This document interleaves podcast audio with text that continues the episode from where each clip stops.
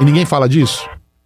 Tem que viver com o mundo dos Apple Minions escondendo todas as deficiências de um processador novo dentro de uma arquitetura nova, só para manter o hype e falar que não, o produto que eu comprei é legal pra caralho? Enquanto que na realidade você olha pro mercado e o mercado é dominado vastamente pela arquitetura de 86. Pode ser que mude um dia? Pode ser. Quando? Não nos próximos cinco anos. Mas, por exemplo, mas você vê a Qualcomm querendo fazer pegar para eles poderem ganhar esse, parte E- desse mercado E- também. E, e penando com isso. Por quê? Sim. Quando a Qualcomm traz a arquitetura dela, na minha opinião, minha opinião, Marcel Campos, pessoal, para não envolver ASUS, uma estratégia errada. Focou no produto que tinha mais performance, só que o produto que tinha mais performance precisava de uma otimização muito grande do sistema operacional. E aí que vem esse burburinho de que ah, a Microsoft não fez o que deveria. Não, cara. Ela estava fazendo o trabalho dela. Qual é o mercado ARM? Desse tamanhico. Qual é o mercado de x86? Gigantesco. Eu vou gastar minha grana de otimização no x86, cara. Pixel Redondo. Oferecimento Accenture. Com a apresentação de Tato Tarkan e Professor Maurílio. Estamos aqui no Pixel Redondo para falar de tecnologia eu tenho o prazer de, nesse episódio, poder receber aqui um grande amigo meu, Marcel Campos. Nossa. Cara, prazerzaço ter você aqui nesse. Mais uma vez, né, no Pixel Redondo. Você já participou da primeira temporada. Dessa vez a gente vai falar de computador. Eu acho que eu fui um dos primeiros a participar do Pixel Redondo, não fui, não? Do Você, primeiro. você foi o piloto. É, cara. piloto, velho. É pra isso que servem os amigos, né, mano? Ah, é. Os caras da roubada. Os amigos a gente né? coloca na roubada. Eu sou piloto de muita coisa, então. Pra começar, é, pra quem não te conhece, por favor, se apresenta, Marcelo. O Marcel Campos, trabalho na ASUS há muito tempo e tô aqui para trazer umas coisas novas aí que a gente lançou. Ah, coisas bem legais, coisas que vieram de outro planeta. Porra, aí sim. Antes da gente falar de produto, hoje qual que é a sua função dentro da ASUS? Putz, cara, eu dei uma mudada no meu foco, né? Até porque o quartel-general pediu isso e eu também queria. Então, pré-pandemia, eu já tinha pedido para dar uma afastada das funções que eram globais, ficar muito no quartel-general. Então, virei meio que um consultor para a galera global. Ah, Então, eu tirei a mão de muito da operação, que era muito pesado, e resolvi. Já tava planejando, né? Ficar mais com a família, viajar menos. Puta, Sim. tava punk, cara. Tava começando a afetar o físico. Imagina, não? Imagina. E, aí eles falaram, beleza, vamos ver como a gente faz. E eu já tava no movimento de tipo, ah, deixa eu ficar mais próximo de, da região da América Latina e Brasil. Mas qualquer coisa que rolar global, tô aqui como meu consultor, vocês ligam pra mim, a gente marca reunião, eu participo das reuniões e tudo mais. Logo depois disso, bateu a pandemia. É, aí você tinha que ficar em casa, né? Eu não devia nem ter pedido. Você não tava nem desmovimentado, Eu ter né? gastado essa ficha. sacanagem, sacanagem. Mó trampo, mó estresse. Tipo, como que eu vou pedir isso, né, cara? Como que você É. pede pro seu chefe, pro board, né, da empresa, do tipo, meu, tá punk, né? E. E não, cara, tipo. A pandemia, não devia ter pedido porra nenhuma mesmo. Devia ter deixado rolar. Né, mas é muito louco, né? Isso porque é, a gente que te conhece, né? Já acompanha seu trabalho há muitos anos. é, e tem essa intimidade, né? de, meu, já saímos pra jantar várias vezes tal. A gente sabe como você é focado, como você é dedicado, como você vive intensamente tudo aquilo que você tá fazendo no trabalho, né? E aí, pô, quando a gente conheceu, você cuidava de Brasil, né? E aí você levou essa mesma intensidade pro global, né? Que aí, meu, aí não é um Marcel Ah. só, teria que ter, tipo, 50 40 Mar... Marcéis. É, isso aí. Qual é o plural de Marcel, pra começar? Pastéis.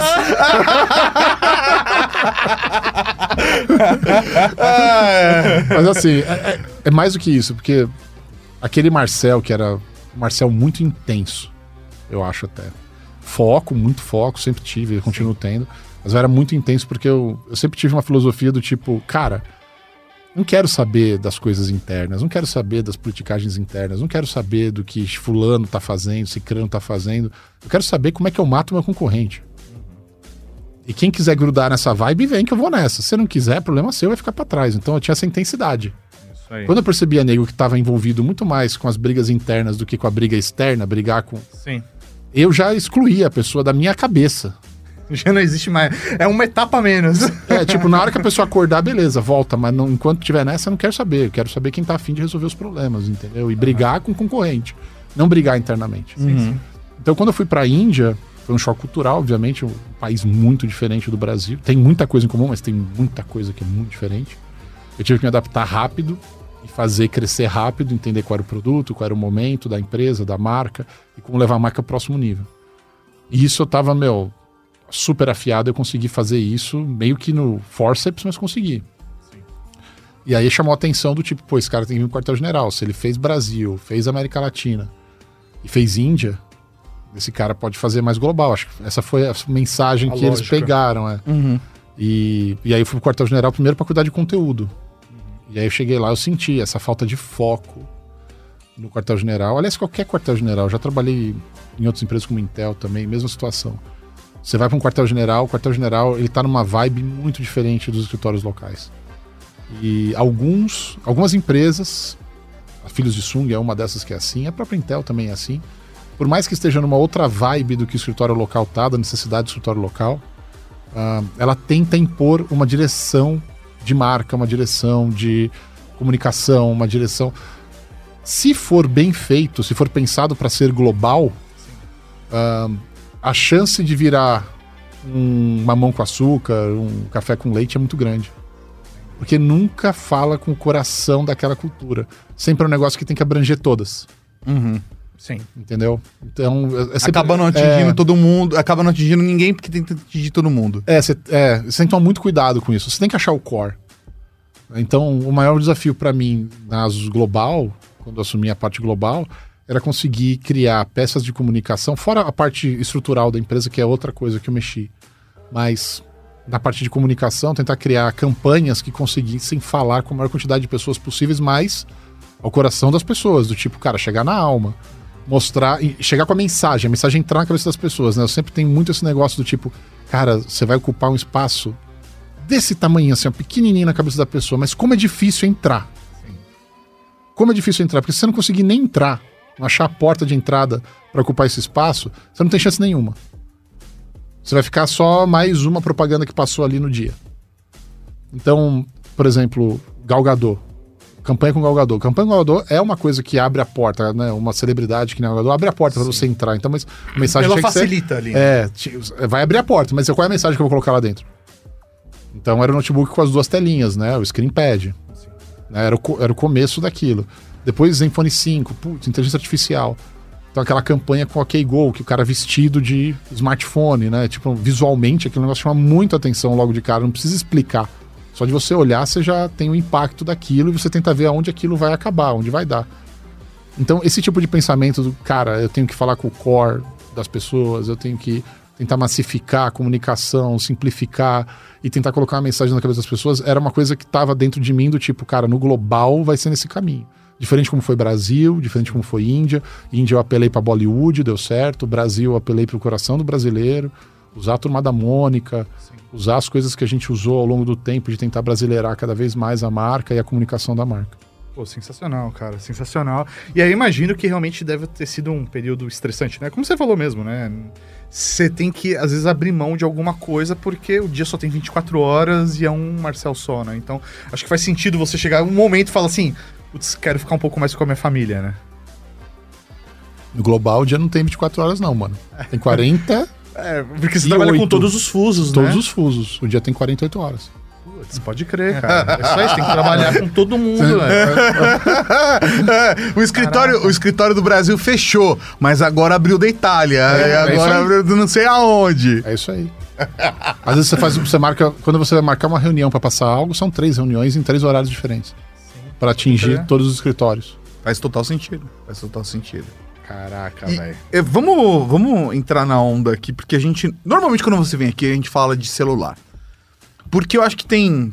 Primeiro, que eu acho que tem uma sinergia com o conteúdo que a gente faz. E, e também com paixões nossas, né? Sim. Acho que mobile se conecta muito com as coisas que a gente curte aqui e até o que o pessoal costuma buscar, né? Porque é um mercado que é muito mais acelerado, é um mercado que. Bem, tá em crescimento nos últimos 10, 15 anos, a gente só vê mobile crescendo, crescendo, crescendo, crescendo. E é, eu acho que seria legal nesse Pixel Redondo a gente focar mais em computador e até discutir algumas coisas de perspectivas que a gente às vezes não tem, porque a gente tá do lado de fora. É, por exemplo, a primeira coisa que eu queria perguntar pra você, entender qual é a lógica da cabeça de vocês dentro da Asus, de como vocês enxergam esse mercado. Por exemplo, vocês vendem peças pra galera que quer montar desktop, galera que tá. Galera gamer, Sim. o principal público é o gamer, né, da montagem de, de- de PCs, e vendem notebooks.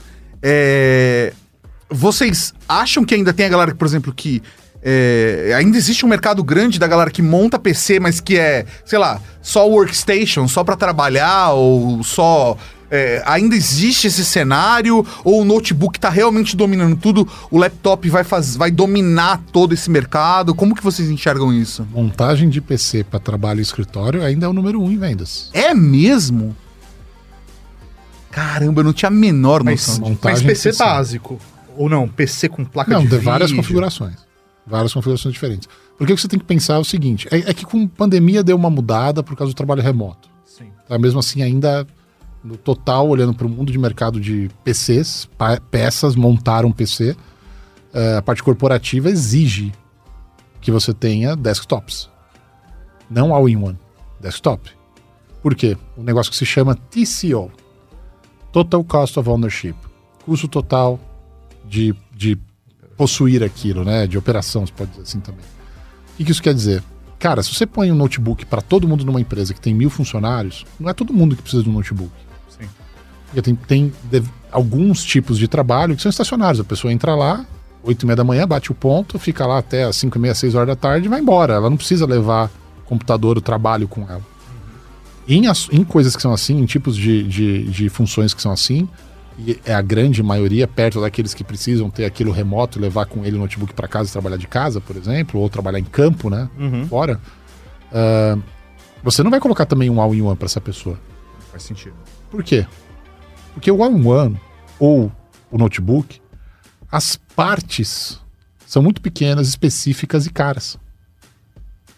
Agora, se eu colocar um desktop, queimou a fonte, troca a fonte. Queimou a RAM, troca a RAM. Queimou o HD, troca HD. Queimou a placa-mãe, troca a placa-mãe. E aproveita todo o resto. Então, o custo de operação de um desktop no ambiente corporativo, ele é extremamente mais barato ao longo da vida útil dele Tá. do que qualquer um desses outros devices que queimou a tela do notebook. Ferrou. Vale mais a pena comprar um novo, às vezes, do É, que. ferrou. Mas- Do all-in-one. Queimou a tela. Ferrou. Mas hoje a Asus ela tem uma divisão é, que atende corporativo, que Esse é, né, boa parte do volume desse corporativo, por incrível que pareça, tá no sorro, cara. é mesmo. Tá no sorro e tem um pouco empresas de, de médio porte. Empresas grandes com- vão para esse lado corporativo. Elas tentam ter esses produtos tipo validados, comprados de uma marca só. A gente tem uma divisão para isso. Entendi. Não tão forte no Brasil ainda, mas a gente vem crescendo ela no mundo inteiro. Entendi, entendi. É, porque é, quando você me fala isso, sei lá, é, é fazendo comparativo, né? Eu vejo muito, sei lá, a Dell atuando nesse mercado, a Lenovo também, né? Fazendo aqueles computadores que coloca atrás de, monitor, né? Umas pecinhas menores, que acho que herdou até da IBM isso, né? É, De automação, né? É, isso aí, de você poder colocar isso no mercado. Mas eu não imaginava que, por exemplo, a Asus fazia esse tipo de atendimento. Pra mim, ela sempre focou muito no público final e não que no... peça, né? O desktop ele te dá a liberdade das peças. Sim. né? Você reaproveita a memória, por exemplo, que queimou a placa-mãe de um desktop. Pô, você vai reaproveitar tudo que estava lá, tirando Menos a a placa-mãe. É. E aí, placa-mãe pode ser praticamente qualquer uma compatível com provavelmente o processador que estava lá e a memória RAM. Então, tipo, é muito flexível. Então, você não precisa comprar uma placa-mãe de uma marca que já estava lá. Sim, faz sentido. Essa flexibilidade é que deixa esse mercado atraente para as empresas. E dependendo do setup, você vai comprar uma placa-mãe, na verdade, mais barata do que você comprou anteriormente, porque para ser compatível com aquela memória RAM eh, e, e com aquele processador tudo mais, você, É geração. depois de três anos, você vai comprar uma placa-mãe que vai estar muito mais barata Que é você low-end comprou. já, né? Exatamente, É. ela já virou low-end. É isso aí. Então, é assim, é assim que funciona. As pessoas ficam um pouco chocadas. Tô vendo a cara É, de aí. É, não, eu tô, eu tô meio travado aqui. É porque o mercado gamer ele vai levar você, é, obviamente, pro lado de robistas, porque sempre é uma coisa muito individual. Sim. Sempre é uma coisa muito que você quer pra você. Quero montar um, um PC desktop gamer. Esse mercado é legal, ele é grande. Mas quando você compara frente a esse outro mercado, digamos, de sorro e corporativo, ele não é o maior. Esse mercado corporativo, sorro, né, small office, home Uhum. office ainda é ainda é um mercado maior do que o mercado gamer, cara.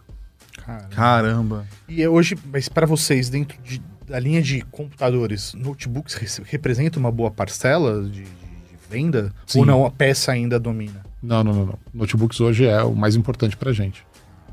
Notebook é mais importante pra Asus, eu acho que, se eu não me engano, desde 1900, olha, já estamos em 1900, já virou um negócio já muito velho. 1900 e década de 90. Virou uma das coisas mais importantes. Em 2010 foi a primeira vez que notebook passou em faturamento a par de peças. Entendi. Se eu não me engano, foi 2010. Posso estar enganado, mas se eu tô errando um aí é um ano. Um ano pra frente ou pra trás. E como que hoje vocês se organizam dentro da, de computadores? Porque tem ZenBook, VivoBook. Explica pra gente um pouco essa- essas linhas e, e que público que vocês entendem pra cada uma dessas É, linhas. in- indo até Tough, indo até ROG. É, isso É. aí. A gente foi evoluindo pra caramba, né, mano? Do tipo, você parar pra pensar, quando a Asus começou a fazer notebooks, ela usava a mesma nomenclatura e maneira de entender os produtos que era usado em placas-mãe, por exemplo, adaptando, obviamente. Então era letra, número. Sim, underline É. 2B. né? P600, né? P, PT, né? PQP. É, super amigável, né? Mas, mas é uma cabeça de engenheiro, né? Sim. Do tipo, o cara tá pensando na funcionalidade das letras com os números pra entender que produto é aquele, onde ele se encaixa, que tipo de produto que é. Quem tem a tabela entende tudo, facinho. É, mas é isso mesmo. é isso mesmo. O consumidor pode não saber onde está aquele produto, mas o engenheiro tá sabendo de tudo. É muito louco isso, né? Você para pensar, porque você vai vendo os números, né? Todos os nossos produtos, todos, até chegar a um específico que eu vou mencionar aqui, eles tinham uma letra e número, N53, sabe? É, mesmo, mesmo o EEPC, que teve um nome de linha, Sim. Né, que era o netbook, é, que foi um dos primeiros a ter nome, não foi o primeiro, ele era EEPC, aí o nome do modelo era 1000H. É isso aí. 1000H. 1002H. 904, né? H, tipo, não tinha um nome, né? Maluco isso, né? É, isso mesmo. Então, o primeiro que teve nome foi o Lamborghini. Era um notebook que era uma Edição. derivação de um ROG, de um, de um notebook ROG, que também só tinha, um, tinha a marca ROG, mas era uma coisa muito incipiente. Ah, e também com números, os modelos, né? Não tinha que nem a gente tem hoje Zephyros, né? Strix, Sim. né? Ah, era só número. E o Lamborghini foi o primeiro, porque a gente fez um acordo com a Lamborghini, criou um produto muito diferenciado, que tinha acabamento em cor igual do carro, do lado de Sim. dentro, a pintura na mesma cor, o acabamento do carro do lado de fora. Parecia um carro, né? Do jeito que eles colocavam ali o plástico, parecia Sim. um carro atrás e tal. Era um produto muito diferenciado e levou o nome de Lamborghini. Aí ele teve um nome. Mas de marca própria nossa que teve nome foi o IPC. Acho que foi o primeiro que ganhou uma linha, né? Tipo EPC, tinha o 1000H, mas já era um nome para uma linha. Ah, e depois, acho que o mais icônico de todo e que mudou toda a maneira da gente dar nome para os nossos produtos foi o Zenbook. Aí o Zenbook ele É nasce. recente, É, então. é, o Zenbook é 2011. Então em 2011 a gente começa a entender que, opa, para um tipo. Agora eu tenho um produto que tem um nome. Uhum. Zenbook. E aí tenho, todos os outros tinham letras e números. Sim. O Zenbook era o Zenbook. O nome pegou. Né? Legal. Ah, e aí, tipo, a gente, a gente veio. ó, ó, o Zenbook ele ainda tinha algumas letras e números, tipo, sempre é o X alguma coisa. Sim. Mas era o Zenbook. Né? E ao longo do tempo, esse nome vem evoluindo, né? Então hoje a gente chama de Zenbook Pro, Zenbook Pro Duo, Zenbook Pro Duo 15, Zenbook Pro Duo 14, 14 polegadas, 15 polegadas. Então, evolui esses nomes, daí vem VivoBook, que seria uma linha abaixo do Zenbook, que não é fino e leve, que não é como se fosse um Ultrabook. É um- uma linha voltada para um custo-benefício melhor. Ah, aí as linhas de games começaram a evoluir também. A gente passou a ter um produto que chamava Zephyrus, que é o fino e leve do ROG. Um produto que chamava Strix, que é um, um ROG que tem ali uma configuração mais custo-benefício dentro da família ROG, que é cara para o brasileiro, mas lá fora é, é visto de outra maneira. E a gente passou a ter um- uma outra linha que é recente, que é Tough, que vem das placas-mãe. Que chegou no Brasil agora, né? É, chegou agora no Brasil, esse ano no Brasil. E vem das placas-mãe. E a gente resolveu trazer para o mundo de notebook para brigar com uma categoria que estava aparecendo, que é outras marcas como Dell, Lenovo, HP. Em vez de. Elas têm uma marca própria para brigar com a categoria ROG. Mas fica muito longe, eu vou dizer que tá muito longe. Mas, tipo, Lenovo Legion, uh, Acer Predator. uh, é, é, Dell, daí seria o Alienware da Dell, né? Uh, esses caras são os caras, uh, eu aqui abrindo aspas, são os caras para brigar com o ROG. Ficam para trás, mas estão brigando com o ROG. Eles têm essa intenção, tem uma marca própria para brigar no segmento gamer. E essas empresas começaram a se ligar que esses produtos eram muito especificados e transformavam eles em produtos muito caros e o volume não crescia. Então eles resolveram pegar máquinas que eles tinham nos notebooks normais deles, colocar uma placa de vídeo mais potente e dar um outro nome, não muito chamativo. Por exemplo, Dell Gaming, né? Ou, sei lá, Acer Helios, não sei o quê. Entendi, entendi. Uhum. Ele É. dá um destaquezinho pra diferenciar. É, mas, mas é Não é comum, Isso mas aí. não é o especial do não especial. é um cara voltado para games, mas ele tem uma placa de videogame. É engraçado que a Dell chama até de Dell Game, é uma estratégia deles, entendeu? Aham. Ah, mas você olha pro produto de gaming mesmo, você não vê ali a alma game no produto, entendeu? Mas é uma estratégia do tipo, meu, pegar um hardware que não vai ser tão caro, colocar uma placa de vídeo mais potente para ele ser classificado como um produto gamer. E aí a gente sentiu necessidade de fazer o TUF. Só que aí a gente falou, em vez de a gente fazer um produto que não que tem, a tem uma carinha gamer, mas não tá pronto pro gamer, a gente vai fazer um produto que vai brigar com esses caras na faixa de preço deles, mas que é gamer. Uhum. E a gente resolveu usar a marca TUF, que estava em placas mãe e placas de vídeo, para fazer esse produto, para diferenciar ele também no mercado, para ele não ficar tipo um Asus Gaming. Entendi, entendi, entendi. Mas aí, por exemplo, eu vejo o TUF, cê- por mais que ele- você esteja colocando ele dentro do- de uma classificação game, é, eu consigo enxergar ele, por exemplo, pro, pro mercado de trabalho também, sei lá. Alguém que precisa, sei lá, um engenheiro, um arquiteto, alguém que quer trabalhar, quer ter um bom desempenho com uma máquina, é, que às vezes precisa levar para campo, mas que é um produto que não tem o. O RGB, não tem, não tem a- o brilho, não, não chama atenção como os produtos. Ele vai rodar CAD, o que o Mauro quer dizer foi, ele vai rodar CAD e não tem RGB. É isso aí, porque às vezes a pessoa tá no ambiente de trabalho, vai Nossa. fazer uma reunião, ela não Que precisa. preconceito, velho. Ó, sabe por quê? É. Porque a- talvez a resposta certa seria o cara que não se preocupa com FPS, mas quer desempenho. É isso aí, é justamente. Essa ta- Exatamente talvez isso. seria a denominação mais correta. Aham. Só que no imaginário das pessoas, e não é só no Brasil, isso é no mundo, uma máquina gaming, se roda jogos pesados, roda tudo. É. E isso, isso, isso é autoexplicativo para a maioria das pessoas. Sim. Mas não é o E, produto e é pra certo, tudo, né? tá? É, Se a pessoa é. fala, uma cadeira gamer, é, ela fala, não, ela é mais confortável. Não, uma a bosta. cadeira, a cadeira gamer ela é melhor pra tudo. Se ela, ela serve, ela serve de, de banco de apoio a cadeira erótica, assim, é tudo. Nossa, ela é gamer. né? cadeira ela, erótica. ela, ela- É, é. Ai, meu Deus, cadeira erótica, butt plugs. Não, cara, a gente. Muito RGB, né? A gente recebeu muita Brilhando. A gente recebeu muita mensagem da galera, é, principalmente durante a pandemia. Tô precisando de uma cadeira confortável pra trabalhar em casa, que era uma cadeira gamer. E aí, pra maior parte das pessoas, não era o que elas precisavam. E a gente tentava conversar com as pessoas, mas o que, que você precisa? Qual o cenário que você precisa? Porque ela, ela já chegava, eu quero uma cadeira gamer. Mas por que você quer uma cadeira gamer? A pessoa nunca ligou um videogame na vida dela. Por que É. você quer uma... Não, porque eu queria uma cadeira confortável. Eu falei, então, peraí, você não quer uma cadeira gamer. Você quer uma cadeira confortável, são coisas diferentes. não necessariamente são parecidas. É que, é que assim, cara, é óbvio que isso acontece desse jeito e é óbvio que acontece de uma maneira simples na cabeça das pessoas esse processo de entender eu preciso de uma máquina potente. E gamer é uma máquina potente. Resolveu o problema, vou atrás disso e, mano, vou achar uma que se, se encaixa no meu orçamento. É assim que funciona. Sim. Mas a real é que a educação, muito diferente em smartphones, que é um mercado de massa muito simplista nesse ponto, no mundo dos PCs e principalmente no mundo dos notebooks, cara, cada produto ele tem uma perspectiva diferente de qual usuário.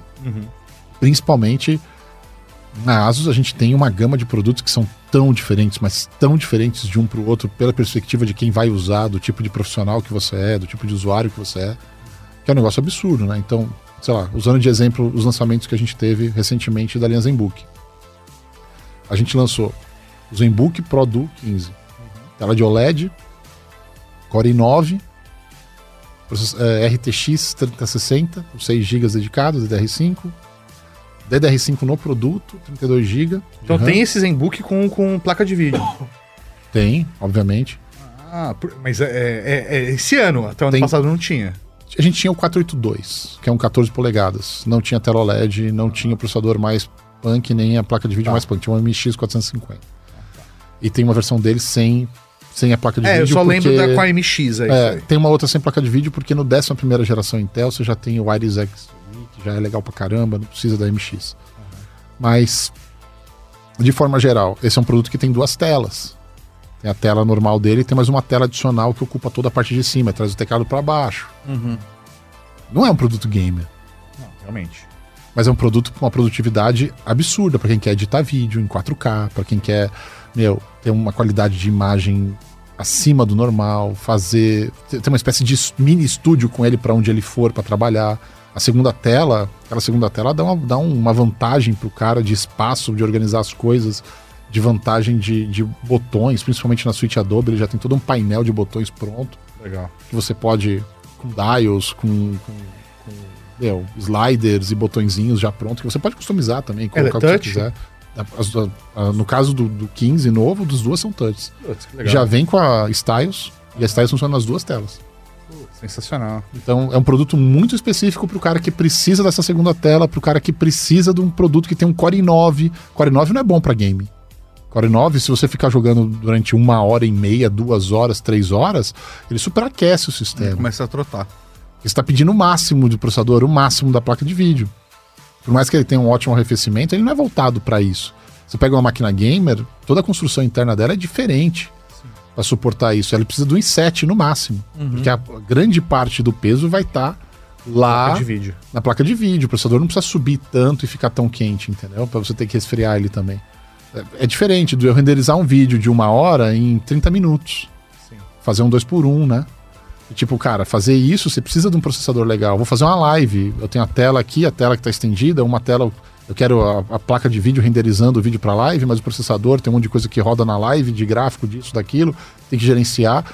Você precisa ter as duas coisas fortes, meu, e uma live você vai fazer durante uma hora e pouco, duas horas, e você não vai ficar com tudo no máximo.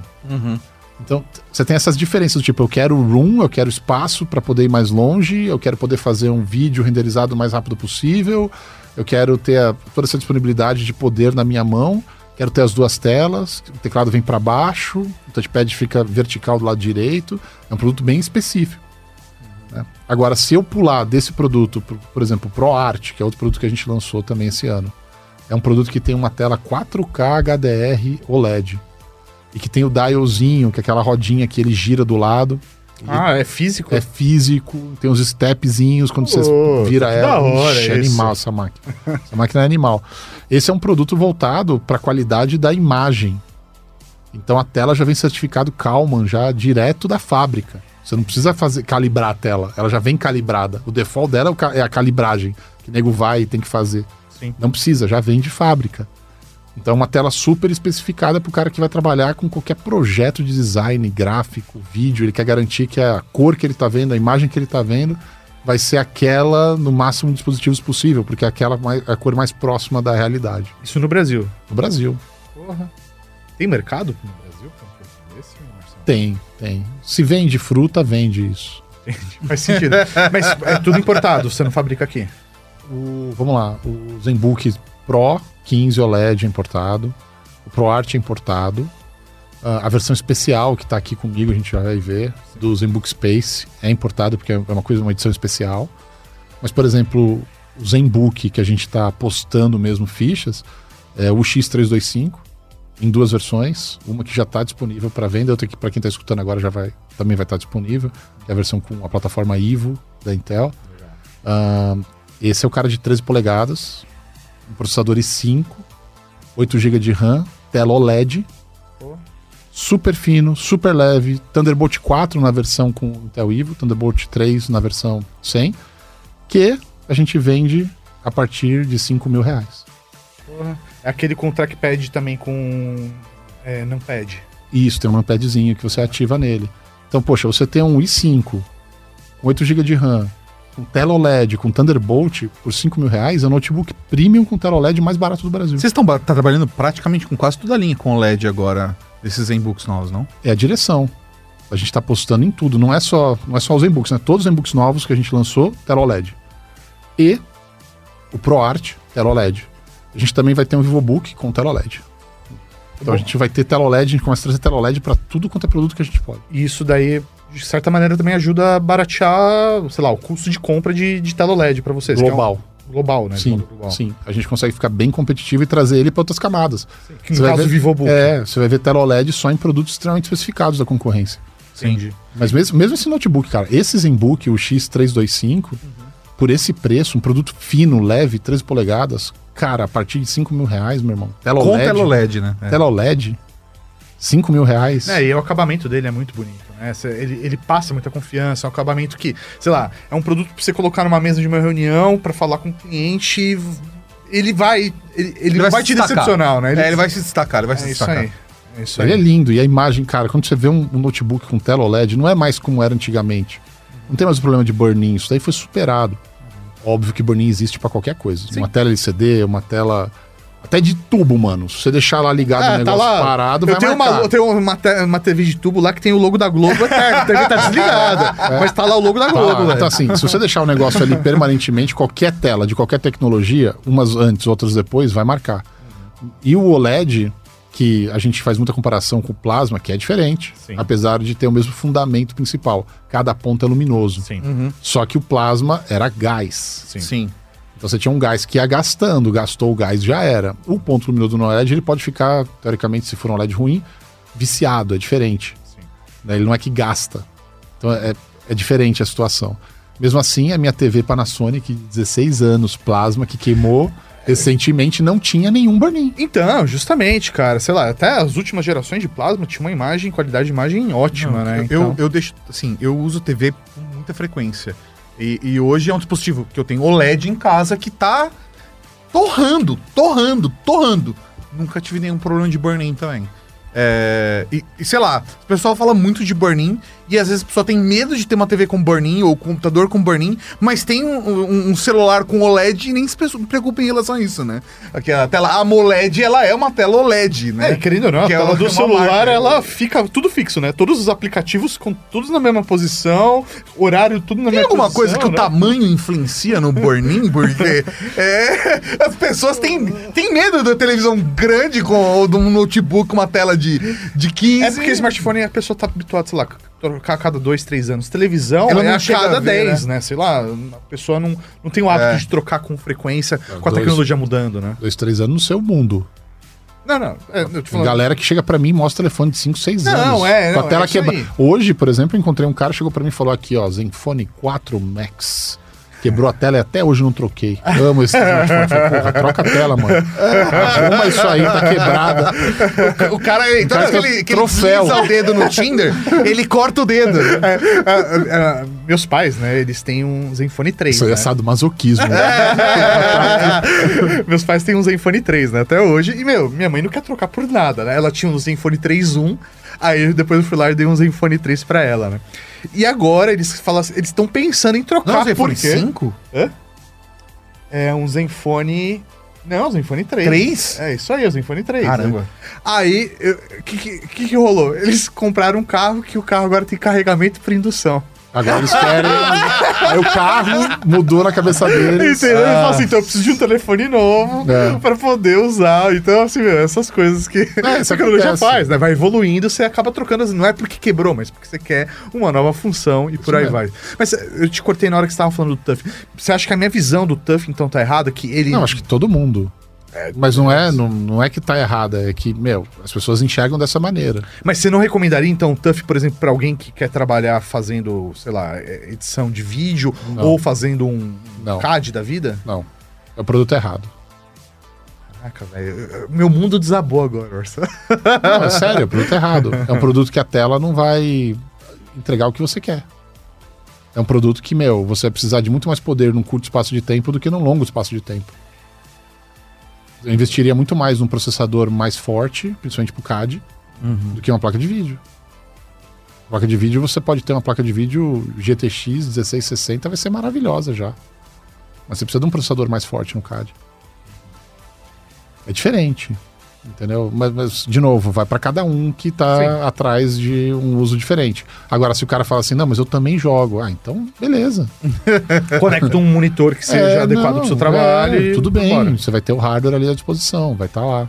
Entendi. Mas lembrando que um- uma máquina é diferente, né? De uma coisa para outra, tamanho. Se você é um cara que precisa de trabalho móvel. Entendi. Mas hoje, por exemplo, um TUF, ele tá a partir de uns 8 mil 8, reais. 9 lá. mil. é. Isso 8, é, 9 entre 8 e 9 Depende mil. da especificação. Aham. Agora, mas um ZenBook é 15 Pro, que seria mais pra uma galera que quer trabalhar com design. Mas é outro caminho, né? Você tá, mas É. só pra eu ter o comparativo, quanto que, eh, qual é a média dele hoje? Porque ele é importado também. Esse é um cara muito caro. Sim, Porque esse é um cara melhor. voltado com duas telas. Sim, então, justamente. Esse é É, é um premium do i9, premium. é. é. Se a gente for, por exemplo, a gente tá trazendo junto com esse Space a versão dele é, irmã gêmea. Que não é Space. Que não tem essa Tem caixa todas as bonitona. specs, Isso. tem todas as specs, mas não tem. É a Tem Ruth e a Space, Raquel. é, é. Nossa. Nossa, Maurício. Só os velhos Nossa, cara. mano, cara. Nossa senhora, Sério. mano. Ai, meu Deus, o Tuff é o Tony, então, Tony, Toninho. Nossa senhora. É um personagem marcante. Né? Meu, é mais ou menos assim, cara. Você precisa de ultraportabilidade? Essa é a primeira, a primeira pergunta. É. Se você precisa de ultraportabilidade, bateria que dura muito, produto extremamente fino, você não quer nenhum tipo de peso, vai mudar todo o resto. Agora não, eu não preciso de ultraportabilidade, eu trabalho mais numa estação parada. É bom ele ser portátil, mas a prioridade. É bom ele ser portátil porque eu levo uma vez por semana pra É, casa, é isso aí. sei lá, ou pra algum outro lugar. É outro uso. E eu acho que esse é o primeiro, primeiro delimitador. Que tipo de uso você tem, que tipo de portabilidade você precisa. Porque produtos portáteis e poderosos existem. São mais caros. Aí vai depender da sua necessidade. O quanto você quer de portabilidade. Ultra portabilidade, portabilidade normal, baixa portabilidade. Então, mas e aí, então, nesse caso, você acha que então um notebook que não é necessariamente tão fino, tão premium, não é, não é o caso pra essa pessoa? Não. Se ela, por exemplo, vamos dizer que é uma pessoa que precisa mexer nesse notebook, levar ele para um outro lugar uma vez a cada 15 dias. A portabilidade é extremamente baixa. Você pode ir para um produto mais grosso, mais pesado, que tem uma dissipação melhor. Você pode, você não precisa, você não precisa querer ter o luxo de ser ultra portátil que vai transformar tudo mais caro, entendeu? Sim. E aí vai mudando o tipo de produto que tem disponível, né? E aí o que, para que que você vai usar? Putz, eu preciso de duas telas. Dane-se a portabilidade. Se eu tiver que carregar 15 quilos, sei E lá. uma tela portátil, Sim. às vezes. Tem É. gente que tem gente, Tem gente que carrega a tela portátil, E é. tem a É. tela ainda que leva Pra ter junto. Duas telas junto, É, né? duas telas juntos. Preciso dessa segunda tela, meu, quebra um galhão. Putz, mudou tudo, mudou a perspectiva. Não, cara, eu preciso de acuidade de cor acima de qualquer outra coisa. Mudou tudo de novo. É muito específico quando você olha para o notebook e você quer que ele faça tudo. Sabe? Você precisa ter notebooks que têm as suas diferenças. Se você não cria essas diferenças, a pessoa ela se sente acuada, encurralada, tem que comprar sempre o produto mais caro. E, e vai subutilizar, né, aquele produto. Não tem jeito. E ainda vai se frustrar, porque muitas vezes não atende exatamente o que ela queria. Ela achava que atendia e não atende. Isso acontece. eu conheço, eu já ouvi casos fantásticos disso. É, cara, eu queria entender um pouco da, da. A gente tá falando aqui mais de notebook, é óbvio, mas só para ter uma perspectiva, hoje, no mercado, quanto por cento mais ou menos tem vai para o notebook e quanto vai para um desktop? Falando de computador, cara, você consegue quê? dar uma Volume? referência? É, de volume. Porque eu imagino que o volume de vendas de notebook seja maior, tipo, sei lá, uns 60%, 70% e uns 30% para desk. Depende, globalmente, mais ou menos isso. Uns 30, 40 no mundo desk, se você colocar tudo, de consumidor a, a corporativo. Agora, esses valores mudam dependendo de região, dependendo. Da época do ano, É. de, de- Não, não, não, não, época do ano não, considerando um ano fechado. Tá. Ah, eles mudam de região para região. Mas o mercado americano e o mercado chinês consomem muito, mas muito notebook. Muito PC de uma forma geral. Muito mais que qualquer outro mercado. Foi, foi o mercado que menos desceram o número na queda dos PCs e ascensão de smartphones. Louco isso, né? É. Porque a, a sensação que nos passava com o advento do smartphone, né? é, é, chegada de tablets e tal, é que esse os PCs, né, iriam cair, notebook ia cair, que ia haver essa substituição, né, de, de, pro- de um produto para o outro. Ainda mais com, sei lá, com Tablet nunca nuvem. conseguiu chegar nos 20%, né? É. O tablet, o volume de venda ali é tipo 8, aí vai pra 10. Isso das, das estatísticas que chegam até o, o público geral, né? Pra mim, o iPad foi a maior jogada de todos os tempos do Steve Jobs. Ele fez com que ele barrou a indústria inteira de PC de vir para smartphone. Falando que o iPad era era pós-PC.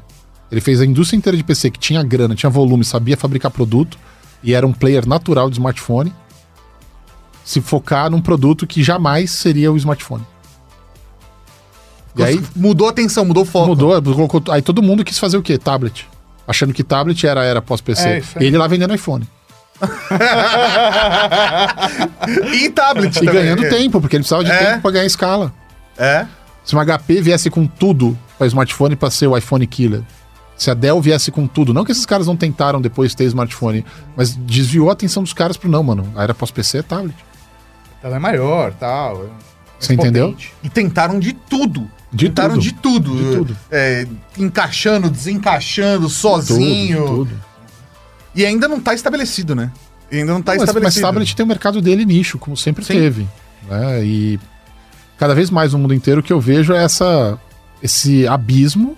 E não é um abismo que a indústria fez, é um abismo que o consumidor fez. Entre o tablet de brinquedo e o tablet premium. É isso aí, não tem É. nada ali no meio do caminho. Não tem o meio Mas não tem porque as pessoas não querem. Se quisesse, teria. Se tivesse mercado para isso, teria. A indústria vai aonde tem mercado. Onde não tem, ela testa, não deu certo, cai fora. É, o que eu tô sentindo, é o que eu sinto que está acontecendo nesse momento, né? Inclusive pós-pandemia, né? Porque as pessoas passaram a trabalhar mais de casa, passaram a ter outras necessidades, então desassociaram, começaram a associar mais o computador, seja notebook, com trabalho, o celular ficou pequeno demais, então um tablet começou a ganhar um pouco mais de espaço na vida das pessoas, principalmente aí pós-pandemia.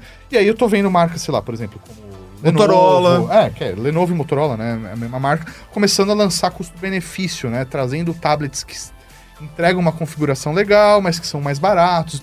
Nokia tá entrando nesse mercado também. É, então, é, eu vejo que novamente estão fazendo esse Tão esse tentando, experimento. tão tentando. É Acho que a palavra é tentando, porque o número continua mostrando que não vai dar certo. A Asus não vai tentar. Não, não, os números continuam mostrando que não vai dar certo. A gente não vai ver um tablet da Asus de novo? Não, cara, lá fora a gente lançou um tablet VivoBook. Com essa pegada É tipo, nada. é, tipo Surf- Surface. Com um tecladinho e tal. Sim, sim, sim. É o mesmo Flow, o ROG Flow. O ROG Flow me chamou a atenção É. demais. que é o ROG Flow? Nossa, o ROG Flow X13, meu negócio. É um, tablet, é um, um tablet gamer. gamer, cara. Tá brincando. É, não, é lindo. É e lindo. deixa encaixar ainda por cima uma, uma GPU externa. Sério mesmo? É, cara, uma GPU lindão. específica pra ele ou não? Não, uma GPU... tem uma RTX no tablet, mano. Caraca, velho. Você É monstro. velho. Monstro. É, É mesmo? Monstro. mas a gente olha os números de venda, não só dos nossos produtos, produtos concorrentes. Não importa se é um produto altamente especificado ou um produto de médio porte, como foi o caso desse VivoBook que a gente lançou. E a gente vê que, meu, vende. Vende. Muda o mercado? Não. Não vai mudar o mercado. E aí o que acontece é que as empresas falam, tentam, e aí olha para dentro dos números e fala, putz, não rola ainda. As pessoas realmente não querem isso. Tem, tem um ciclo de tentativa aí. Daqui, É. a, daqui a X tempo a gente tenta, de Tenta novo. de novo, é. Vamos, vamos dar um tempo aí É. pra ver se a galera. Até pra ver o, o consumidor, o quanto muda a cabeça do público, do consumidor, né? É, e, e- e mercado brasileiro, somando tablet, PC, notebook, desktop. O tablet é, risquinho no mercado brasileiro. Como que você, como que você enxerga o mercado brasileiro? Tem alguma coisa específica do mercado brasileiro que você vai explicar pra galera na gringa e tem, tem trabalho pra falar assim, não, peraí, no Brasil tal coisa não funciona ou o brasileiro exige tal coisa? é, Ah, eu tô cansado de explicar já, mano. Chega um momento que você já fala assim, eu não aguento mais explicar a mesma coisa todo dia. É óbvio, cara, as pessoas vão mudando nas empresas e, e existe um caminho. Eu costumo dizer, o caminho mais fácil é o caminho da estratégia Me Too. O concorrente fez, Me Too, eu também. O outro Eu achei que você tava fez, falando vendeu. do Pokémon. Não, É, do Mewtwo!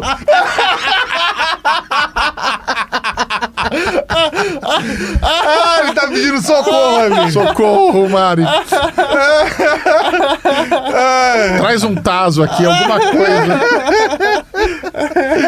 É, mas vamos lá, o, você, o concorrente fez, aí levanta a mão, eu também É, faço. é o movimento mais comum de mercado, né? Então você vê o concorrente fazendo algum tipo de produto, seja depende de categoria, tamanho, o que for, e você analisa o número de vendas. Rampou vendas, nem que seja um pouco, você já começa a considerar fazer algo parecido para concorrer. E aí tem empresas que tentam inovar mais e tem empresas que tentam inovar menos, é uma questão de risco e aposta. Dentro da ASO a gente tem um DNA de apostar, arriscar com certa frequência. Não quer dizer que esses produtos vão dar certo sempre. Sim. Mas a gente não desiste, a gente continua tentando e arriscando. Cê- Mesmo os- é uma coisa meio maluca, né? Mas vamos lá, vamos olhar o, o trabalho que foi Screenpad, vocês estavam presentes no lançamento do primeiro lá em Taiwan. Sim. Isso a gente andou com esse negócio, você não vê concorrente copiando. Virou uma coisa nossa. Sim. O, o Screenpad Plus, no caso, que é o que está no, no Pro Duo, né? Como a gente chama, né? Ou Duo, né? A série Duo, que a gente tem um de 14 polegadas, mais em conta. A gente tem agora esse de 15 polegadas, com tela OLED, com i9, com RTX 3060. É a segunda tela ali de um jeito que você não viu ninguém fazendo igual. É. A gente, a gente não só arriscou, apostou, como a gente ainda está persistindo nesse mercado. Existe lá uma patente que impede os competidores de fazerem? Exatamente igual? Tem. Mas é óbvio que eles podem Ah, fazer de outros contornar, né? jeitos. É, É, não é retangular, é quadrado, então. Tá tudo Não, bem. não, não. É a maneira da implementação. A patente nunca é a segunda tela. A patente sempre é a implementação. Nunca pode ser uma segunda tela a patente. A patente vai ser como você implementou aquilo.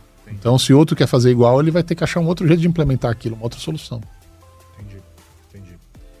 E hoje a Asus, é, não sei se você pode falar, né, mas de fatia de mercado, como que tá hoje a Asus? Brasil ou até global, não sei que número que você tem de cabeça. Global, a gente. É que global tem várias maneiras de classificar. Tipo, venda totais de PC. Vai incluir desktop montado da marca, vai incluir all-in-one, vai incluir. O que a gente chama é, é, One PC. Então, tudo que é PC, notebook, tudo que é PC. Tudo que a gente é PC, a gente tá em quarto lugar global. Ah, às vezes cai para quinto, aí volta para quarto, fica nessa. Mas em média, quarto lugar global. Quando vai para consumo, a gente é quarto sólido. Quando vai para consumo notebook, a gente é terceiro lugar sólido. E aí, quando a gente, em alguns países da Europa, principalmente, a gente tem primeiro lugar, como por exemplo França, Itália. Primeiro lugar em venda, são países significantes. né? Inglaterra, segundo lugar. Então você- vai pegando países que a gente tem uma penetração bem legal. Alemanha, primeiro lugar, muitas vezes. E no segundo. Brasil, eu vejo vocês bem forte aqui no Brasil, cara. A gente, a gente tomou uma estratégia no Brasil, nos últimos anos, de enaltecer a marca. Então, meu, vamos falar de Zenbook. Vamos falar do produto que a gente tem mais confiança em termos de construção, de Sim. qualidade, de especificação. E trazer. É aquela história, uma estratégia que a gente que eu adoro essa estratégia, que é uma estratégia que a gente fala to volume, to profit, to show. Então é para fazer volume, para fazer lucro e para mostrar, pra, tipo, mostrar que você pode fazer algo inovador, né? diferente. E eu tô com esse produto aqui, esse aqui. Ah, é. Esse é um produto. Agora é a hora. esse é um produto show. ele. Ah, vamos, né? vamos. mostrar. Tem uma Ó, câmera aqui, tem- inclusive, pra gente poder mostrar pra todo mundo. Peraí. Quem tá ouvindo em podcast, cara, a gente vai tentar descrever, mas o ideal seria ir lá pro YouTube. Mauri, eu vou te deixar no controle da câmera, porque... Se você É, está não, ouvindo é porque eu não tô no podcast, você está no lugar errado para ouvir. Mas você tem que sair agora, porque isso aqui é um produto para ver, não é para ouvir. É, isso realmente. Tá, Mauri, então você, você maneja e eu... Ô, Marcelo, abre aí a caixa pra nós, vamos. Tá, vou, vamos lá. É o seguinte, isso aqui é o Space Edition, isso aqui é o ZenBook Space Edition, ele é feito para comemorar os 25 anos que a gente foi parar no espaço com o notebook, cara. Como assim? O nosso, a gente mandou um notebook em 2008, se eu não me engano, é. É isso, já dá 25, 2008, não? É? Caraca, velho. Não. Um velho. 1998. 98. 1998. Ah, e a- ele foi pra Mir, cara, Estação Espacial Russa. Aliás, isso aqui é uma representação da Mir. Como era a Mir, as tá antenas e o corpo dela, né? Tudo, da os hora. painéis. é. E aqui tem um código Morse. Você pode falar o que é ou a gente tem que descobrir? Vocês que se virem. Senão não tem Ainda graça. bem, ainda bem que o Tato é escoteiro, velho. Tato Ah, é escoteiro, Mas ele, tem um monte de coisa. ele consegue ver isso e saber o que Ó, tá tem código Morse aqui, ó. Também. Aqui. Aqui também. É, não, não dá pra ver aqui, ó. Tudo. É, e legal que tem aqui, tipo, umas... lo- Tem, tem o tempo, a Mir, né? O Posição, tempo da Mir, né? De 1986 a 2001, 2001, né? Quando ela foi decomissionada. Você tem latitude e longitude. Legal demais. Isso aqui é uma coordenada, depois você coloca no Google Maps, você vai ver onde é que dá. Ah, tem, tem outras informações da própria mira aqui. Só os né? easter egg. É, aqui tem mais coordenadas. Sensacional. Ah, e aí você, a gente vem pra cá pra abrir o produto, né? Ele tem essa. Isso aqui é a caixa externa. Isso não é a caixa do produto em si, isso aqui é a caixa externa do notebook. Vou Caraca. tentar. Gente, eu então tô você tentando empurra fazer isso aqui de dentro câmera ou abre aqui, ó. Sem ter um Ah, retorno. velho, Tem, o- tem um velcrinho aqui, ó.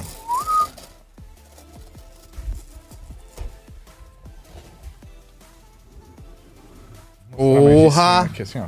Isso é monstruoso, né? Aí vem essa, essa cartita aqui, ó.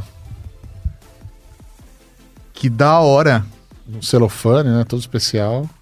Que explica isso, celebrando mais de duas décadas, né? Que a gente foi pro espaço com o notebook. Ficou lá na Estação Mir durante 600 dias, sem dar nem Pra galera trabalhar, é É. isso. Só, Os- só os a russos. caixa. Caraca, velho. Eles tinham lápis e o notebook da ASUS. Caramba! O, o trabalho de design dessa caixa. Tá, e aí. a- A caixa É tipo um externa. vórtice, detalhe, né? De tempo e espaço, né? E aqui de novo a Mir com o código com o código Morse ali. Isso. E aí a caixa de acessórios aqui dele. A gente vai também mostrar que é bem diferente. Mas acho que é legal tirar a caixa do produto. Essa aqui é a caixa do produto. Olha isso. Essa é a Cara, caixa isso do é produto, tá velho. bem charmoso, hein? Sensacional. Posso... Ah, É, dá, agora- a gente faz agora igual Puxa os um pouco pra lá unboxings. pra gente... A gente mostra o resto da caixa e depois abre essa caixa. É, bom, pra é, deixar essa. isso por último. Deixa essa por Deixa último. essa por último? É, deixa essa Caraca, por bom. último. Então vou gente pegar mostra essa outra caixa tem aqui, aqui, ó. ó. Essa aqui é a caixa dos acessórios dela. Que é uma caixa que você vai reaproveitar, você não vai jogar fora. Aham. Eu vou explicar pra vocês. Tá aqui explicado já, mas acho que é mais legal falar. Você vê que tudo segue essa temática, né, cara? Sim. E aí você abre aqui, ó. Você tem o carregador. Putz, que bonitinho. É, não, o jeitinho que tá aqui, ó. O outro cabinho dele aqui, desse lado. Mas isso daqui, obviamente, quando você tirar o carregador daqui, ele vira a base pra você colocar o notebook em cima. Puta, que Pra legal. ele ganhar uma caída, entendeu? Puta, E fica bonito, né? Mesmo sem notebook, fica bonito na mesa. Sim. né? É bem prático, você não joga fora, você reaproveita o papelão, né? Com certeza, cara. Sustentável, né? E aqui dentro ainda tem mais um negocinho. Galera, eu tô fazendo o melhor que eu posso com o trabalho de cameraman aqui, tá? Aqui é o pouch, né? Tipo, o case dela, pra você levar o notebook. Pera aí, deixa E é eu... tudo com essa pegada tipo de Mylar, de negócio voltado pra espaço mesmo. olha isso, velho. Que da hora. Nossa, que da hora, cara. Sensacional, olha isso.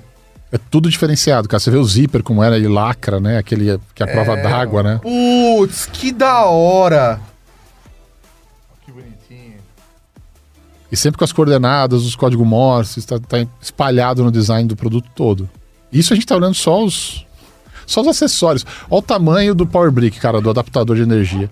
É de 100 watts, 100 watts. carrega USB cara. tipo C. Power Delivery. Olha o tamanho. Pequenininho. Pequenininho, cara.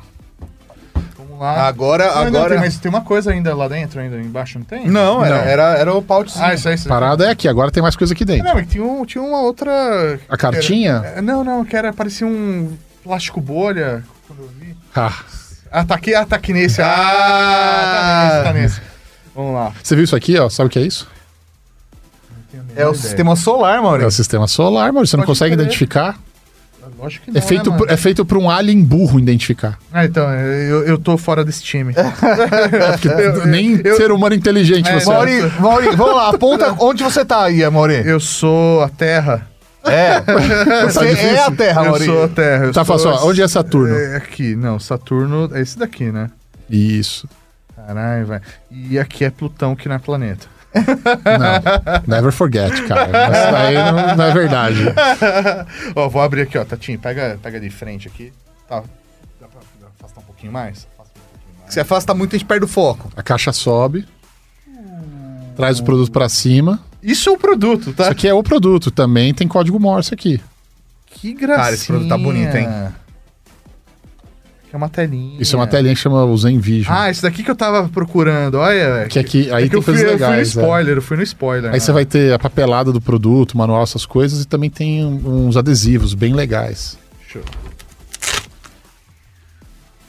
É, mano, essa temática espacial é, Bem louco, né? É muito Eu acho legal. muito legal. Os papéis aqui, manual que ninguém vai ler, e os adesivos que Então, de ponta cabeça. realmente é o. Mas é legal que, tipo, você pode usar isso daqui, por exemplo, para levar os acessórios, levar, tipo, o carregador que cabe aqui dentro. Se você quiser colocar isso dentro da sua mochila, você coloca aqui dentro. Puta, que bonitinho. Entendeu? Muito legal. Muito legal. Bem da hora. Tem uma parada que pouca gente sabe, mais um easter egg dele. Aliás, tem, o que tá escrito aqui, Ah, depois vocês descobrem, mas eu já vou dar o spoiler. O que tá escrito aqui é o que tá escrito aqui atrás. Esse dizer aqui, ó. Ad astra per aspera. O caminho das estrelas, mesmo que muito difícil, né? puta, que bonito. Você vê, né? Todo o acabamento, cara. Essa É. cor aqui que a gente chama de, de Titanium G, que é uma cor que simula, né? A mesma cor que é usado em boa parte do material que vai pro espaço. Sensacional. E lindo, né, cara? Lindo demais. Lindo. E aí, Agora abre o brinquedo. se liga nisso aqui, ó. Se liga nisso aqui, ó. Você tá vendo isso aqui, ó? Isso aqui é um acrílico, né? Ah, de acrílico.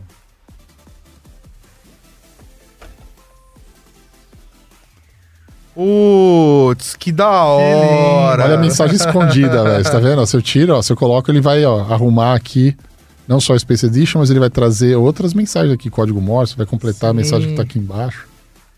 Muito legal. Muito legal mesmo.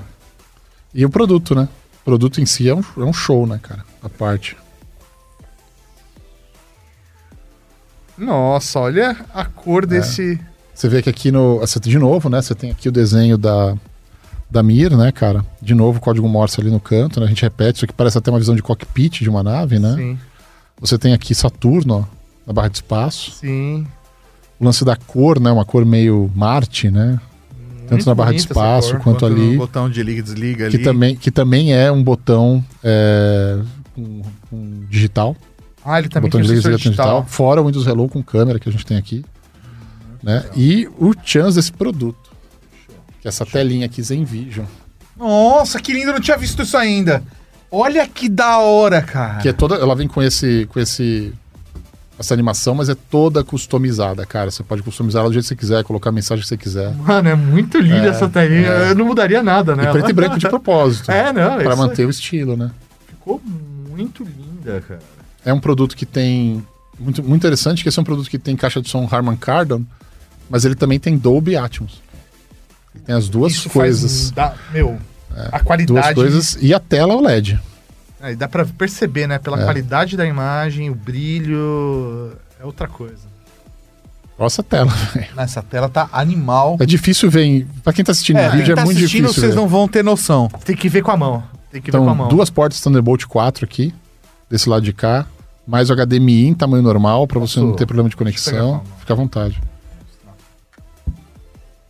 Carrega Ah, via. tem o o... HDMI padrão. Tem, é? pra você não perder o HDMI padrão, cara. Mais as duas sensacional. Thunderbolt 4. E isso daqui não são portas, gente. Isso aqui é design, tá? É, só não vai dar- colocar é. cartão. Mas o cartão tem desse lado, não tem? Não, Ah, não, aqui é, é o USB. P2 e o USB tipo A. Que gracinha. É lindo, né, velho? Ele é muito bonito. E a construção dele é muito sólida, cara. Sim, sim. É muito. Muito. E eu gostei desse, desse layout que deixa ele levantado da, da mesa. Então. E ele tem que... o ergolift, né? É o ergolift, é. Dá aquele espaço embaixo pra respiro, né? Também. E, de novo, né? Ah, Você isso- tem o touchpad isso aqui. Eu achei genial, cara, essa solução É. que vocês criaram de trazer pra cá o, o, o numpad, cara. E agora esse. Segura aqui é, o botão, ó. Ele vem Fazer e com, vai. outra, com o outro dedo, vocês conseguem ver com outro dedo, ó. Ele é um touchpad normal, só que quando você segura aqui, ele vem um numpad pra você poder usar calculador. E agora nessa não, linha né? nova a gente adicionou esse outro lugarzinho aqui pra você também colocar. Ah, Quer ver? ó, Liga o numpad. Se você coloca aqui, ó, você muda a intensidade. a intensidade. E se você Ah. faz isso aqui, ele deve ter aberto a calculadora aqui. Ah, ele abriu lá embaixo. Isso. Isso aí. Porque aí você já abre a calculadora para usar o numpad direto dele. Então já, já tem um atalho para calculadora para quem gosta de usar o numpad. Bem legal. Sensacional, cara. Puta produto bonito, hein? Edição especial, né? Essa é edição especial, é, cara. numerada também. Não, não é numerada, mas tem poucos, posso te garantir. É. Pro Brasil, imagino que vai Quando, você, ó, quando você fecha, Nossa, Nossa, que hora, bateria, se tiver alguma, alguma coisa no calendário, aparece. Mano, é muito gracinha essa telinha. Bem velho. da hora. Bem da hora. Pode voltar Deixa pra produto gente, Mari. especial, né, mano? É. Deixa produto especial. Totalmente diferente, né? É. E você vê, né? Fino, leve, portátil. É Esse isso daí, aí, ó. esse daí tem. Não, só pra galera ter uma noção, né? Tá aqui, tá na câmera aberta, ó. Segurando, cara, o produto, ele realmente é muito bonito. Tem uma espessura de um smartphone e meio, É isso aí. mais ou menos. Muito legal. E, É, é. e a pegada, né? Na mão você percebe a Ah, qualidade, né? 14 polegadas, OLED. ah, É uma 14 processador. polegadas com corpo reduzido, né? sim, isso que é sim, legal. sim, é com a borda super fina. Ah, nele tem processador Intel, 12 geração i7, 16 GB de RAM DDR5. Esse é o bicho, meu irmão. Ele vem com. Você falou que tinha o irmão gêmeo O dele. irmão gêmeo dele, que tem specs bem parecidas, Aham. né? Mas ele não tem essa telinha atrás, ele não é Space. Ah, entendi. entendi. É, a diferença de preço dos dois. Ah, é grande. Porque não tem todos esse. Não tem essa caixa, não tem, é, não tem esse trabalho de design, não tem esse acabamento. A parte interna dele, inclusive Harman Kardon e, e Dolby, tudo isso tem. Ele só não tem é, a telinha, o design. Essa esse- caixa, esse pouch, essa outra caixa. Todos os acessórios. Isso acrescenta valor, né? Não tem como. De novo, isso aqui é pra um cara que é aficionado por espaço. É, esse- Que nem eu. sim, sim. Eu olho pra essa máquina e falo, não! Não, eu, eu- eu já tô aqui, do, tipo, eu não vou Mano. devolver pro Marcel. a sensação que eu faço, isso foi ideia do Marcel.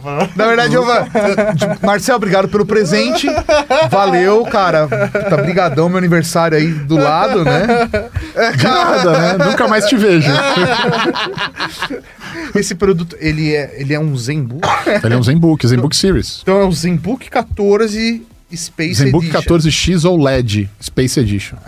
Essa tela de OLED tá. Outra Muito coisa, linda. essa é uma tela 2.8K.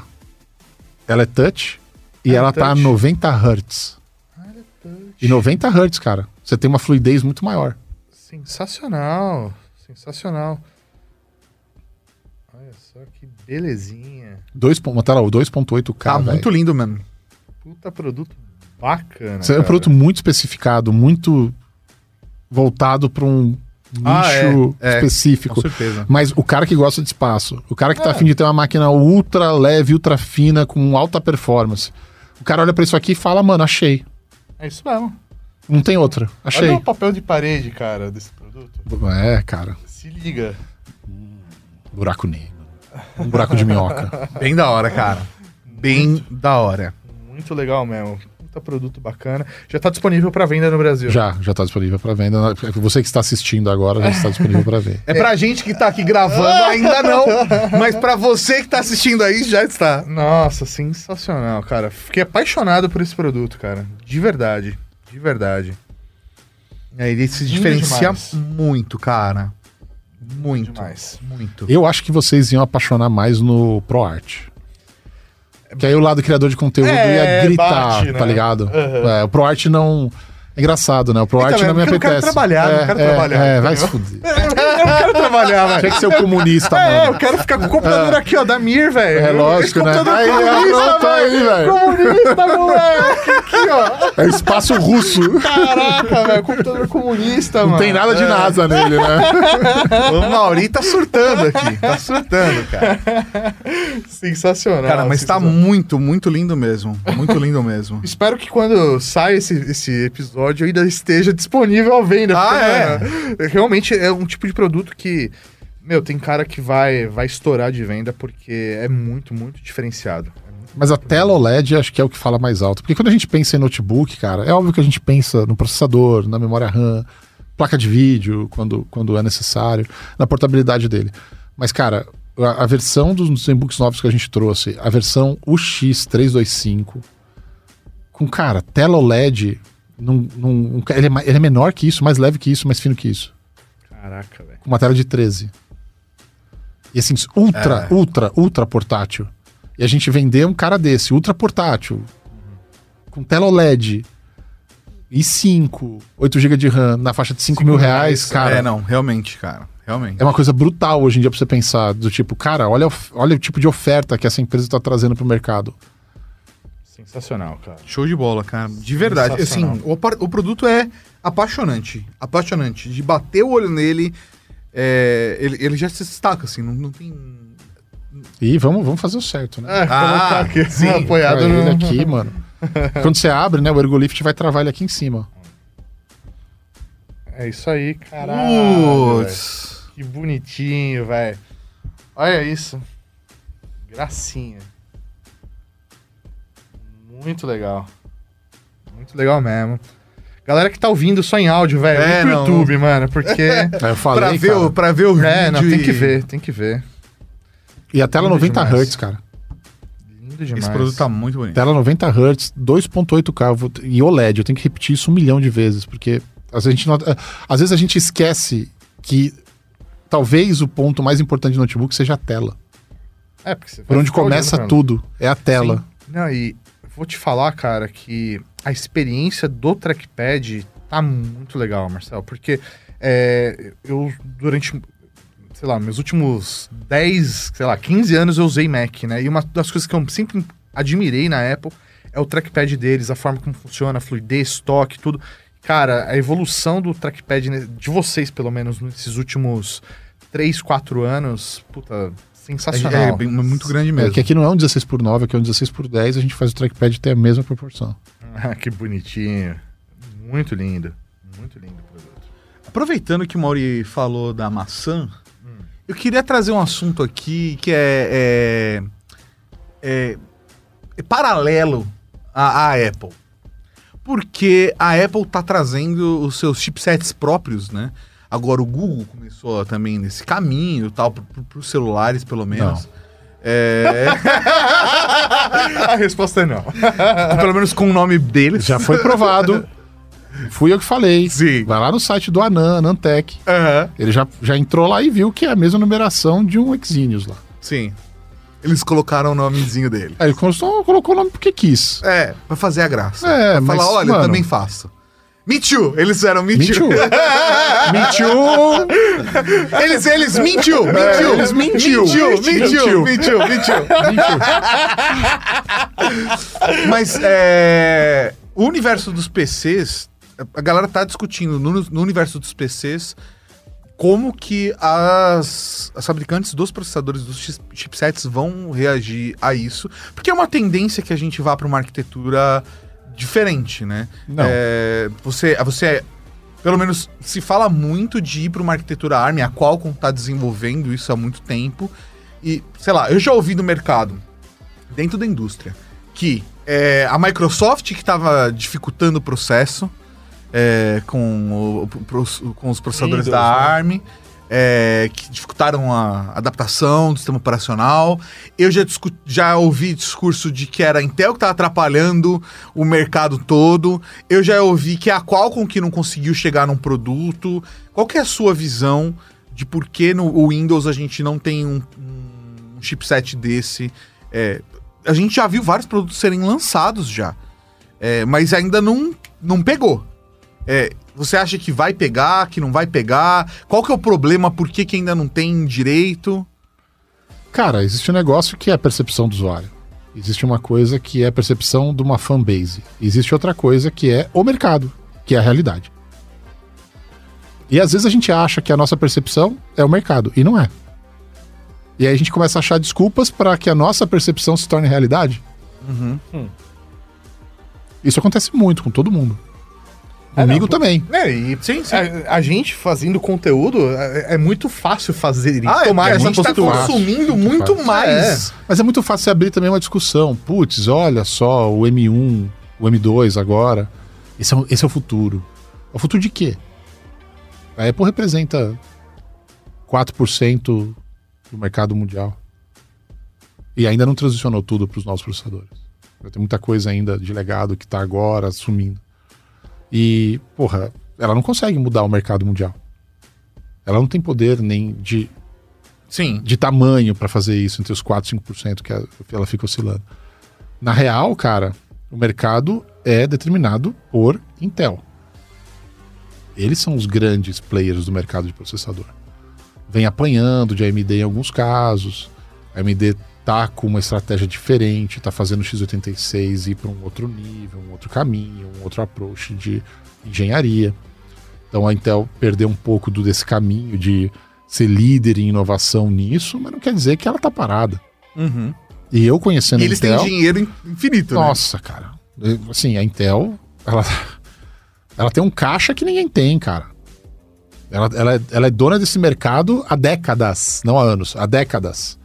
Então, ela vai virar. Ela, eu costumo dizer que a Intel é aquele tipo de empresa que é um transatlântico. É monstruoso de tamanho. Você não vira ele da noite pro dia, mas na hora que ele virar, é um vai. transatlântico, meu irmão. Como é que você para? Né? Você precisa de um- uma onda de mercado do tamanho de um tsunami, um evento espetacular para você parar um transatlântico. Então, eu não vejo desse jeito. Eu vejo da seguinte maneira, cara. Eu vejo que a Intel tem um lance religioso com o x86. É religião dentro da empresa. Eles criaram isso. Eles criaram essa arquitetura, evoluíram essa arquitetura com várias vertentes ao longo do tempo. Eu me lembro quando saiu o Pentium 4. O Pentium 4 era a guerra dos gigahertz. O Pentium 4 veio com memória RAM bus para fazer gigahertz mais longe, para fazer gigahertz ser animal. E aí, de repente, eles falaram: opa, o mercado de notebook não é gigahertz que ocupa, gasta muita bateria. O lance do mercado notebook, cara, é gastar menos bateria pela mais performance, o tal do TDP. E aí o TDP, o TDP volta para a arquitetura do Pentium 3. O Centrino, como a gente veio a conhecer depois, que era a junção do, da arquitetura Intel para Wi-Fi e rede sem fio, ah, junto com Bluetooth e outras coisas, e o processador, era a, direção, a Intel tomando a direção do tipo, opa, esquece a arquitetura Pentium 4, nós vamos agora evoluir a arquitetura Pentium 3, que essa sim tem uma eh, eficiência energética voltada para um mercado de notebooks. Olha só, a empresa se deu o luxo de ter dois caminhos completamente diferentes, desistir de um e avançar no outro, e a gente está até hoje vendendo, vendo a evolução do que era a arquitetura do Pentium 3. E essa é uma empresa que agora ela se deparou com um momento difícil, com coisas que decisões foram tomadas que não foram a favor dela, que ela vai mudar. O 12 segunda geração da Intel já é um tapa na cara de um monte de gente, muito rápido. E, e ela vai evoluir, ela não vai parar aí, meu irmão. E aí nego vai falar, agora é x86, volta a Apple, porque já fez isso a Apple. Né? Foi ela que abriu mão do mundo ARM, entre aspas, na verdade RISC. Ela abriu mão disso, ela que veio pra Intel. Porque ela não tinha pra onde ir. Porque ela ficou isolada de novo. É, porque o PowerPC foi. É, é, segurou, segurou, segurou, Segurou até o ponto que ficou insustentável, né? Até que não deu mais. Falou, ferrou. E aí teve que vir pra Intel. E aí? Quer saber? Quando veio foi celebrado pelos, Sim. pelos Apple fanboy. Sim, sim, foi mesmo. E, e não é diferente hoje. Tá celebrando, ah, o M1, o M1 é foda. O M2 é foda. Putz, cadê os caras? que- que- Puta, mano, tem tanta porcaria acontecendo com o M1. Quem usa sabe. O que eu já vi de nego que comprou M1 do tipo animal, animal, animal e hoje já vendeu porque tá uma porcaria. Porque não veio a compatibilidade de software que queria. Porque a porcaria do Final Cut que antes estava super rápido, de repente com uma atualização não tá mais. E ninguém fala disso. Tem que viver com o mundo dos Apple Minions escondendo todas as deficiências de um processador novo dentro de uma arquitetura nova, só pra manter o hype e falar que não, o produto que eu comprei é legal pra caralho. Enquanto que na realidade você olha pro mercado e o mercado é dominado vastamente pela arquitetura x86. Pode ser que mude um dia? Pode ser. Quando? Não nos próximos cinco anos. Mas, por exemplo, mas você vê a Qualcomm querendo fazer pegar pra eles poderem ganhar esse- parte E- desse mercado E- também. E, e penando com isso. Por quê? Sim. Quando a Qualcomm traz a arquitetura dela, na minha opinião, minha opinião, Marcel Campos, pessoal, para não envolver ASUS, uma estratégia errada. Focou no produto que tinha mais performance, só que o produto que tinha mais performance precisava de uma otimização muito grande do sistema operacional. E aí que vem esse burburinho de que ah, a Microsoft não fez o que deveria. Não, cara. Ela estava fazendo o trabalho dela. Qual é o mercado ARM? Desse tamanhico. Qual é o mercado de x86? Gigantesco. Eu vou gastar minha grana de otimização no x86, cara. Muito mais complexo, muito mais difícil de trabalhar com tantos vendors diferentes. Puta, de repente aparece a Qualcomm com cinco vendors novos falando que ela tem uma arquitetura para notebook, é um produto caro e que estava tendo uma performance de i3 no preço de um i7. Como é que vai, como é que vai ganhar esse mercado? Não vai. Não E é, é- sustentável. E ela tá diferente da Apple, que ela tem a vertical dela. Então o processador é dela, se ela quiser perder dinheiro vendendo o processador para ela mesma, ela perde. A Qualcomm não pode perder dinheiro vendendo processador. Ah, é. E não tem independência pra, pra controlar o sistema operacional, porque é o que se, a Apple, a Apple, faz. se a Apple quisesse brigar no mercado de processador e vender o M1 pro mercado, não ia ser esse preço. Ia ser muito mais caro. Porque ela não poderia perder dinheiro com isso. Com certeza. Ela não poderia fazer um combinado. Aham. Então, é, a dinâmica é completamente diferente. Agora, o que ela tá fazendo também, o que a gente viu com o M1, o M2 eu preciso estudar um pouco mais antes de falar o que eu vou falar, mas eu quero que vocês pesquisem depois. Mas o M1, pra mim, quando você vê M1, M1 Max, M1 Pro e assim por diante, todas as, as derivações que tem, o que eles estão fazendo é, não é uma nova arquitetura, não é um novo processador. É eles, meu, colocando mais coisa no DAI e fazendo um DAI maior. Ah, é. É. Isso aí. É um stacking. Juntando, É isso É, o próprio M2 é isso também. É isso. O M2 ele É. é. um DAI maior do que o M1. É sempre um DAI maior. Um DAI maior, DAI maior no mundo de processador não é você avançar, é você retroceder. Porque você está fazendo o seu custo ser maior. Você não está diminuindo a arquitetura, você não está comprimindo ela no espaço menor e otimizando ela, não. Você está só adicionando mais. E aí você precisa de um DAI maior. Um DAI maior quer dizer o quê? Menos processadores por waffle, pelo prato lá de silício. Cada prato de silício o custo é fixo, meu irmão. Se você aumenta o tamanho do processador, você aumentou o custo dele automaticamente. Então não tem uma inovação tecnológica ali. O que tem é força bruta. E tem um custo. Esse custo vai dentro do produto que já é extremamente caro e tem margem para isso. Se ela for vender no mercado, não vai conseguir. Porque é um outro mercado para competir. Vai passar pelos mesmos problemas que uma Qualcomm passa. Marcel, meu velho, quero agradecer demais você por ter vindo aqui na nossa casa, gravar aqui com a gente. Mano, o cara pegou um avião só pra vir gravar com a Tá gente. tudo e trouxe o errado. computador aqui. Mas, na verdade, esse estúdio aqui já virou a minha casa. tava falando isso, né, pra você, quando você tava aqui. Eu falei, meu, já vou colocar um colchonete aí embaixo, porque eu não saio daqui, velho. O cara já tá ocupando o negócio. mano. Até pra quem quiser conhecer, né? Tem o canal do Marcel, Marcel Campos, lá no YouTube, na Twitch e tal. Segue ele também lá no- nas redes sociais pra conhecer o conteúdo, porque alguns dos conteúdos estão sendo gravados aqui no nosso estúdio também, então fica o convite pra você acompanhar. Marcel, sem palavras, cara, a sua visão de mercado sempre acrescenta demais aqui pra gente, tanto como Rede Geek, Sim. também pra nossa audiência que consegue ter uma, uma visão de verdade, né? Tem papas na língua, fala o que tem que falar mesmo, e isso, meu, é sensacional pra gente. E já deixa aqui jantado, a gente já te espera pra terceira temporada do Pixel Redondo. Já estou aqui já pra terceira temporada. Daqui, daqui não sai, daqui ninguém me tira. Né? Muito obrigado. Maravilha. Valeu, valeu, cara. Galera, até o próximo episódio.